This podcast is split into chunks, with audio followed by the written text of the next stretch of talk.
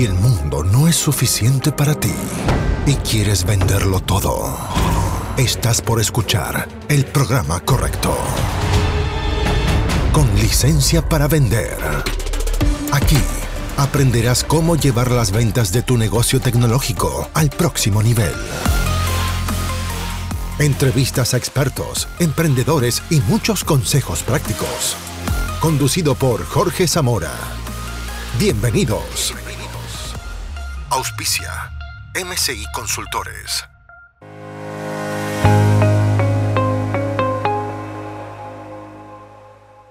Hola, bienvenido a un nuevo episodio del podcast con licencia para vender. Estoy con Daniela García, que nos está acompañando hoy día para hacer un ejercicio de pregunta y respuesta. Daniela, qué bueno verte por acá. Bienvenida. Gracias, Jorge. Hola, hola. Hola, súper. Entonces ya me estáis contando que, em, que, claro, que tú tienes un producto un servicio nuevo para venderle al mundo agrícola. Y claro, como es nuevo, nadie te llama, no tienes referidos todavía y tienes que calmarte tu propia base de venta. Algo así me estáis contando. Exacto, exacto. Harta prospección. Ya, perfecto. ¿Y mm, cuánto tiempo tiene el producto? ¿Cuánto tiempo tiene de vida? El producto lleva un poquito más de un año en el mercado. ¿ya? Pero estaba ahí como bien, en pausa, igual, como te digo, eh, ese era como el, el, diagnóstico inicial. Ya, y dentro de la venta, de la prospección de este producto tecnológico, ¿ya? Eh, ¿qué es lo que más te está costando o dónde necesitas un poquito de ayuda? Yo creo que ahí el punto como un poco más crítico, Jorge, es al final hacer ver el valor agregado del producto. Perfecto. Ya como hacer entender que, que lo que tú estás haciendo ahora quizás no está haciendo lo más eficiente, no está haciendo lo más automático, entonces hacer ver ese valor que tiene el producto que, aunque implique un cambio y todo, va a ser para mejor. Claro. Y mm, dime una cosa, el, para ir por parte, ok, ya. Entonces lo que más cuesta es convencer al cliente de que hay un valor agregado. Eh, y pregunta, ¿y en cantidad de reuniones? ¿Cómo te está yendo con las reuniones con clientes? Cantidad de reuniones, sabes que bien. Creo ah, que ahí ha mejorado un poquito el tema, más que nada, mi primer paso es llamar. Antes la llamada igual no era tan específica, tan clara, entonces costaba generar como esa confianza, pero ahora sí la llamada tiene una tasa de éxito en conversión a reunión. Bueno, excelente. ¿Cuántas reuniones estás teniendo a la semana con clientes que, te interesan?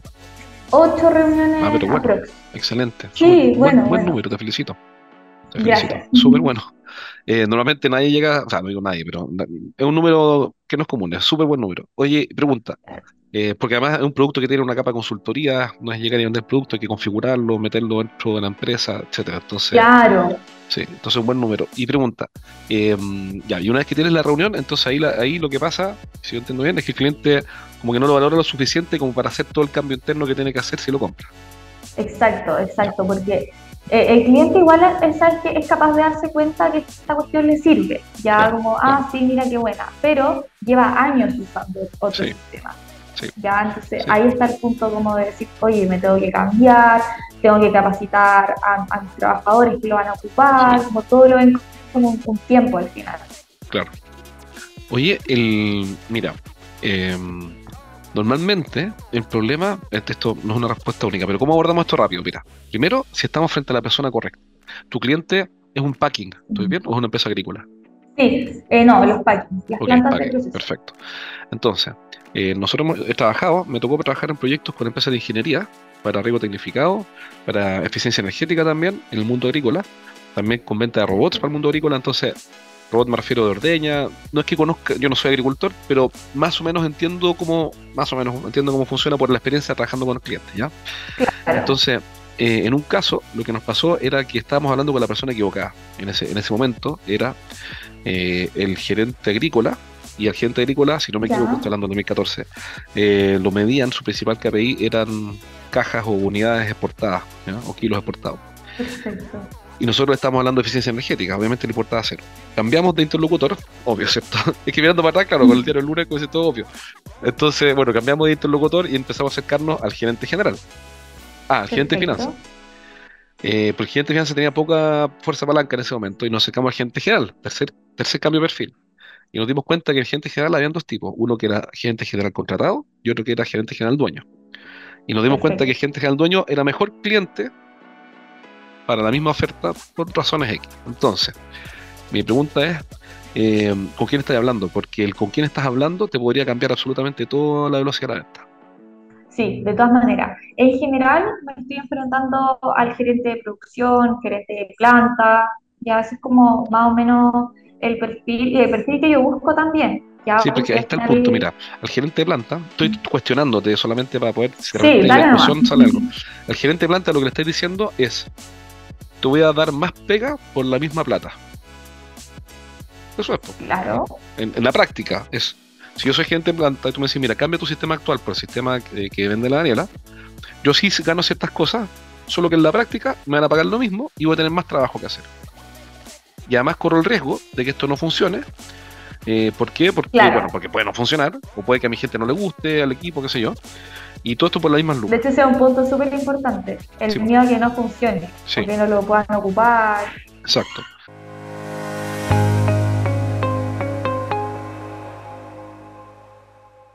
Entonces, ¿qué pasa? Que eh, su trabajo no cambia.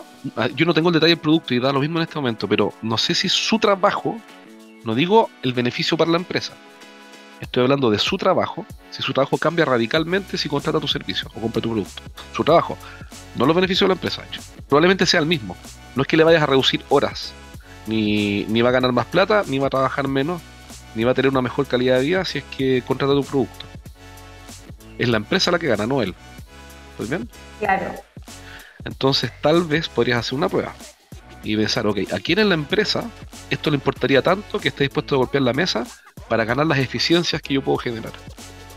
Y probablemente eso te lleva al gerente general del packing y no al gerente de producción. Probablemente. Entonces, lo primero que te diría es haz pruebas cambiando el perfil.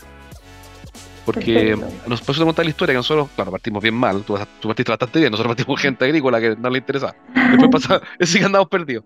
Pero después pasamos a gerente de finanzas, mejor, gerente general, mejor, pero si era gerente general dueño, mucho mejor. Y él dice, oye, ¿sabes qué? Yo tengo una mirada a largo plazo, yo tengo una mirada de empresa, eh, si esto me va a generar eficiencia futura y vamos a ver resultados en dos o tres años importantes con este cambio, ustedes muchachos, eh, gerentes de operaciones, eh, hagan lo que sea necesario y resuélvame esto, porque esto nos impacta el EBITDA y a mí como gerente general me, me miden por el EBITDA. ¿Está bien? Exacto. Entonces, yo lo primero que quería, Daniela, es cambiar el interlocutor y hacer pruebas. Perfecto. es, más difícil, es más difícil de agarrar un gente que agarrarme en el sentido de ir a una reunión. Sí. Pero lo hacemos, se puede, sobre todo si no es un gran packing, o si no, si no es gigante, si no es doble, no sé cuál. Eh, debería de ser. Eso es lo primero. Lo segundo es que nadie va a comprar tu producto mientras tú le muestres los beneficios que tiene y todo el valor agregado que tiene. Uno dice, pero ¿cómo? Si eso, así se vende. No, la gente se va a mover por detener una hemorragia 10 veces más rápido y por ganar un beneficio.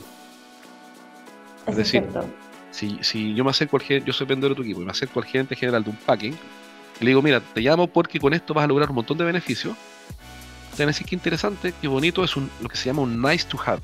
Qué lindo sería tenerlo, también suena bien. Pero si yo le digo, mira, con esto vas a dejar de perder el 14% de, lo, de la merma, estoy inventando, no sé, ya, pero vas a, vas a dejar de gastar un 14% en esto vas a reducir tu costo de operación un X%, vas a terminar con las licencias laborales por Y, Z%, y, y, además vas a cumplir con la nueva normativa, porque la nueva normativa te exigir esto, por lo tanto esto es urgente, eso le da 10 veces más velocidad a tu venta. Eso hemos hablado hasta acá como de generar ese sentido como de urgencia, como que en verdad diga, oye, lo necesito. Pero eso es un torniquete a una hemorragia.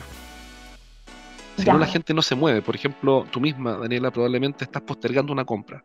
Cambiar el auto, cambiarte de casa o lo que sea. Pero sí, pucha, pero ya lo voy a hacer, pero no es momento. Claro. ¿Cuándo lo vas a hacer? Cuando sea urgente. Entonces, mi pregunta es, ¿cuál es la hemorragia que tu producto puede resolver?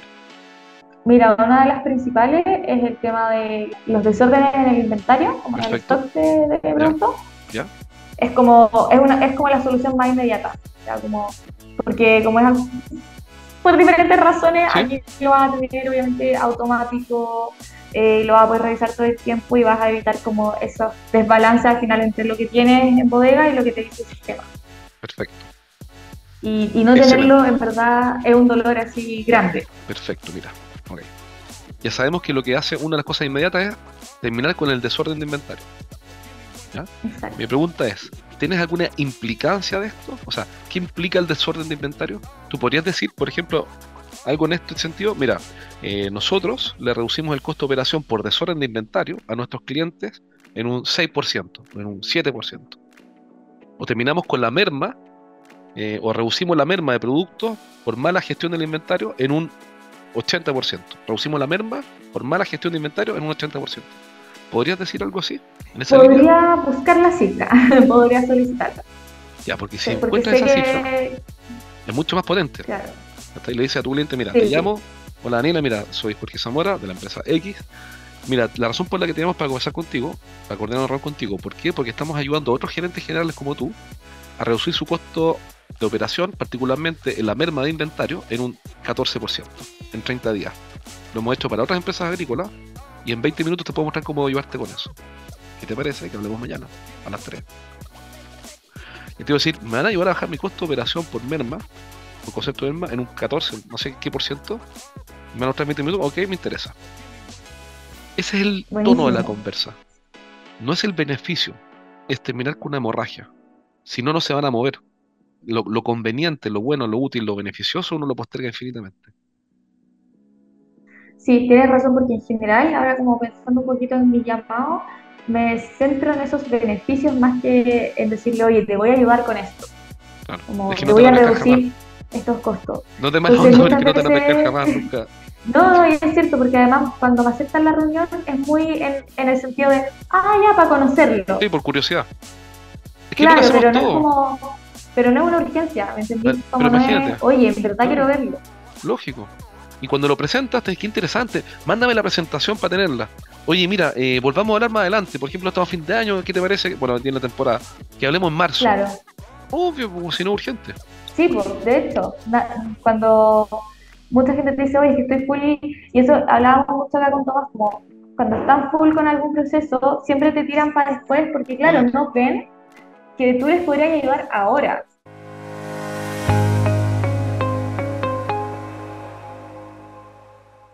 Claro, por ejemplo, ¿cómo abriría yo? Un beneficio inmediato. Yo usaría ese guion. Mira, estamos ayudando a otros gerentes generales de packing como el tuyo a reducir su costo de operación por concepto de merma por mala gestión de inventario en un 60%. Si fuera un número real, averígualo con la fábrica, con, averígualo bien. Y de eso me gustaría conversar contigo 20 minutos mañana, 20 minutos, y te muestro cómo lo están haciendo otros packing. El tipo no va a quedar, quedarse afuera, probablemente va a aceptar la reunión, y cuando hables con él, le dice, mira, eh, antes de entrar en el producto, quiero que hagamos un cálculo, Daniela. Esto lo quería yo si fuera dentro de tu Bueno, empecé en todas las hijos de Zamora, el PCX, no sé qué. Mira, el objetivo de hoy día es mostrarte cómo otros packing cumplen la promesa de la llamada otros packing están reduciendo su costo de operación por concepto de Verma en un 60% con mejor tecnología. Pero antes de eso, eh, quería preguntarte, Daniela, hagamos una simulación de los números eh, de tu empresa. Por ejemplo, yo voy a simular, Daniela, ¿ya? Abro un Excel, vender con Excel es un arte y es fundamental. Eh, el tipo espera un PowerPoint, tú lo muestras en un Excel. Mira, este es un packing promedio, por ejemplo, y te preparas tu planilla. Este packing factura 5 millones de dólares, ¿ya? Lo pones en pesos. El costo de operación promedio, primera fila, segunda fila, el costo de operación promedio de un packing, yo no sé, yo me acuerdo que en el mundo agrícola más o menos sabía cuánto era el costo de operación por hectárea, porque energía eléctrica, esos números tenía el 2014, ya, se me olvidaron, pero, pero existe. Mira, el costo, de operación, promedio de un packing, voy a inventar, es un, ya en un 70%, ¿ok? Y de ese 70%, ¿ya? Estoy inventando, el, la mitad es eh, pues estoy inventando, por supuesto, ya, no la mitad, eh, eh, ya, el 10% es merma.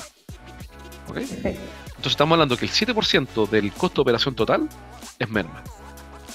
Si una empresa vende 5 mil millones, 10 mil millones de pesos, el 7% del, del, del, total, del costo de operación, perdón, el, el, decir, el 10% del total del costo de operación equivale a, y ahí está aparece el número, no sé, ya, 2.500 millones. Lo que nosotros queremos hacer con esta tecnología que vamos a ver es reducir esos 2.500 millones a 300 millones en 60 días. Por eso estamos acá. Este es ultra concreto la hemorragia. Por lo tanto, vamos a ver de cómo ahorrarte 1.200 millones al año. ¿Te parece, Daniela? Entonces el tipo dice, ¿me va a ayudar a ahorrar 1.200 millones al año mejorando ese número? Por favor, dime cómo. ¿Ya está ahí? Entonces, y después para terminar en la reunión, uno en la conversación, después le muestra la tecnología y todo, o sea, investigas y toda una forma de hacerlo, te puedo mandar unos links con, tips de cómo hacer la primera reunión. Están en el podcast, ¿ya? Eh, ya. Eh, ahí tú le dices, oye, mira, eh, ¿y qué es lo que yo te propongo, Daniela? Que empecemos ya. a trabajar en esto. ¿Por qué, Daniela? Porque hoy día estamos en diciembre. Si partimos en marzo, es lo más probable por la temporada, van a haber pasado cuatro meses, un tercio del año. Es decir, vamos a haber quemado en inventario un equivalente a un tercio de este número. Entonces, si partimos en marzo, Daniela, porque muchos gerentes me dicen, partamos en marzo, ok, tienen razón, yo entiendo que de aquí a marzo hay mucho trabajo, pero por favor convengamos que un, tercio de estos tracalá de millones la vamos a quemar en inventario por no haber comenzado antes a mejorar la gestión. Por partir de esto, claro. Es el costo, que ayer le escuché el concepto, me encantó, tipo, es el cost of inaction. El costo de la inacción. Entonces nos va a costar eso. Por eso es que mi propuesta, Daniela, es que tengamos rápido la próxima reunión para ver una demostración y ver no sé qué y empecemos pronto con este proyecto. ¿Qué te parece? Y ahí, si, no hago nada, me cuesta 500 millones de aquí al 31 de marzo. Claro, ver cómo se costó oportunidad de no tener ese tema sí, hemorragia. Eso es hemorragia, hemorragia, hemorragia, hemorragia, hemorragia, hemorragia.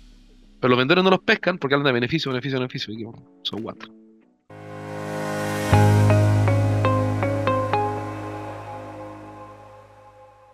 Claro, y muchas veces cuando hablas de esos beneficios también pasa que te dicen como, ya, pero ya lo tengo, o sea, ya lo puedo hacer. No, no le ven como un, oh, wow. Muy pocas veces pasa que lo ven, pero eso es cuando en verdad tienen un sistema arcaico que en verdad no funciona. Sí. Pero en general, sobre todo los clientes más grandes, tienen cosas, o sea, no, pues no, tienen... no están detenidos. Eso, Exacto, y llevan años con algo, entonces no, no son casos en que no tengan nada, que la operación esté parada, no, no me ha tocado ese tipo de cliente, ojalá me tocara, pero... Pero no, pues ese, es el, tema, necesitas una hemorragia que se formula como reducir el costo de operación por mal manejo de merma en un X%. por ciento. Con eso lo llevas a la reunión y en la reunión tienes que usar un archivo Excel. Sin un archivo Excel, eh, tu reunión va a ser muy breve.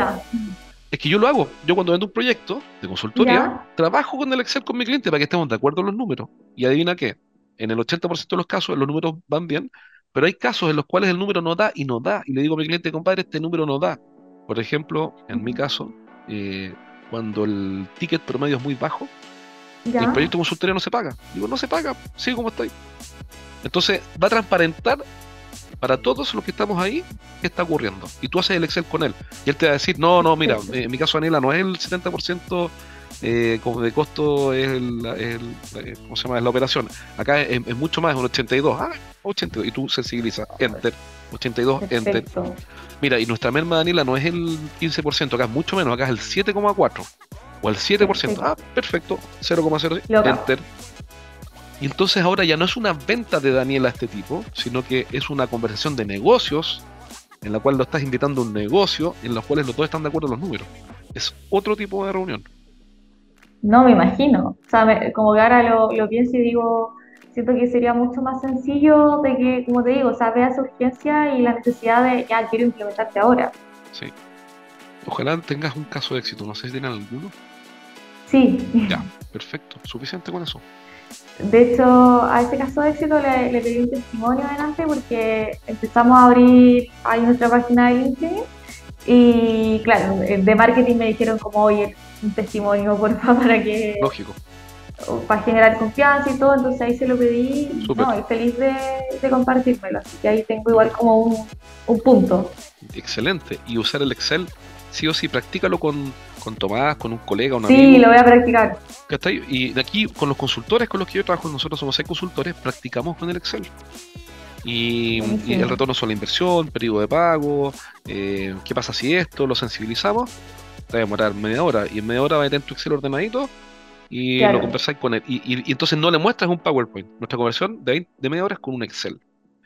Y olvídate como un gerente general engancha con eso. O sea, y después pasa el producto, el software, la tecnología, todo ese tema. Sí, porque además a él le importan los números. Sí, el gente general contratado tiene pega si los números son buenos. No tiene pega si los números son malos. Si pierde su pega, pierde su casa en la playa. ¿Está ahí? Y no puede pagar la universidad de sus hijos. Que los tiene universidad cara. Eso es.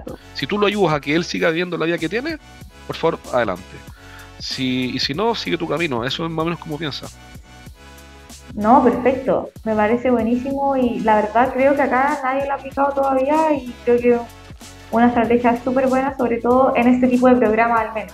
Que tú sabes que hay un beneficio de, ahorro, de eficiencia, no sé cómo mostrar los números, creo que es súper potente. Y nadie lo hace, tu competencia no lo hace. Probablemente. Un abrazo, qué bueno. Y nos despedimos de este episodio del podcast con licencia para vender con Daniela. Muchas gracias por venir. Fue Muchas gracias a ti, Jorge, por estos tips que de verdad sirven demasiado, así que te pasaste. Ya, después nos mandas ahí un review eh, por LinkedIn cuando te vendas, cuando funcione. Dices ahí en LinkedIn, oye, no funcionó. Gracias, Jorge. Eso, ya, un abrazo. Hasta aquí llegamos por hoy. Nos encontramos en el próximo capítulo de Con licencia para vender. Un podcast para que aprendas a llevar las ventas de tu empresa de tecnología al siguiente nivel. Nos reencontramos la próxima, junto a Jorge Zamora. Hasta entonces. Traído a ustedes por MCI Consultores.